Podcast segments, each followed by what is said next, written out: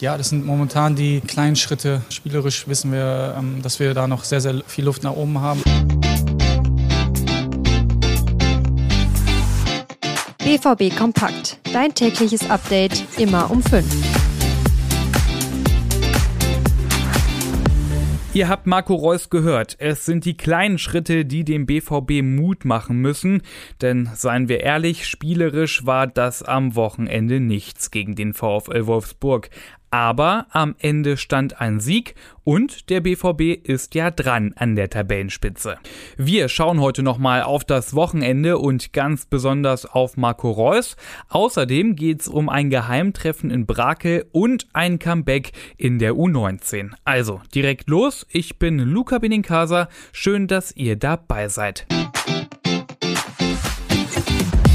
Irgendwie, da läuft es noch nicht so richtig rund beim BVB. Der Saisonstart, der wirkte schon total verpatzt. Jetzt nach dem Sieg gegen Wolfsburg scheint wieder alles so einigermaßen okay.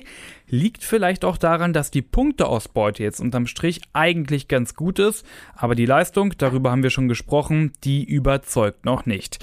Wer aber überzeugt hat am Wochenende war Marco Reus, der hat ja das goldene Tor geschossen beim 1 zu 0 gegen Wolfsburg. Da drängt sich natürlich die Frage auf, wie bewertet er denn den Saisonstart? Wir wussten schon, dass wir Abgänge auch haben oder gehabt haben, die sehr, sehr wichtig für uns waren und momentan uns sehr, sehr schwer fällt, spielerisch wirklich den Fans in Anführungsstrichen was zu bieten. Aber für uns ist einfach wichtig, dass wir ähm, mit Zweikämpfen reinkommen, dass jeder sich reinhaut, dass wir uns einfach nicht allein auf dem Platz fühlen, sondern der, äh, jeder hilft den anderen. Und ich denke, das war heute ein Schritt nach vorne und das müssen die, die nächsten Aufgaben genauso ange, angebracht werden. Nächste Gelegenheit dafür gibt es dann am Freitag gegen Hoffenheim.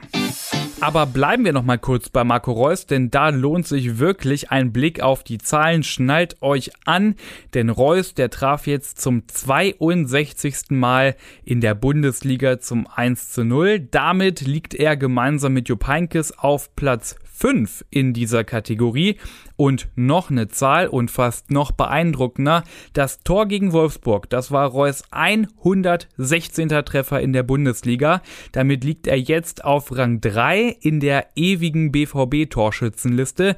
Nur Michael Zorg und Manfred Burgsmüller, die haben noch ein paar Mal öfter getroffen. Ja, nach dem Sieg gegen Wolfsburg, da hat Trainer Edin Terzic seiner Mannschaft erstmal freigegeben. Trainiert wird wieder am Dienstag, aber einer, der tauchte trotzdem in Brakel auf und zwar Gregor Kobel. Denn nach Information der Ruhrnachrichten gab es da ein einstündiges Gespräch zwischen eben Kobel und Sebastian Kehl und auch Hans-Joachim Watzke. Thema eine mögliche Vertragsverlängerung. Und einige von euch, die denken sich jetzt vielleicht völlig zurecht, ja, warum das denn? Der aktuelle Vertrag von Kobel, der läuft doch noch lang genug. Aber ja, das Thema ist ganz akut, denn für die Bosse gibt es genügend Gründe, den Schweizer Torwart noch langfristiger an Borussia Dortmund zu binden. Grund Nummer eins ist Kobels überragende Entwicklung, denn nachdem sich Manuel Neuer verletzt hat, ist für viele unstrittig, Kobel ist der beste Torwart der Liga. Der neue Vertrag, der soll seine Leistungen Stück weit honorieren. Klar, er würde auch mehr Gehalt kriegen und, und da kommen wir auch direkt zu Grund Nummer zwei, ein Signal senden.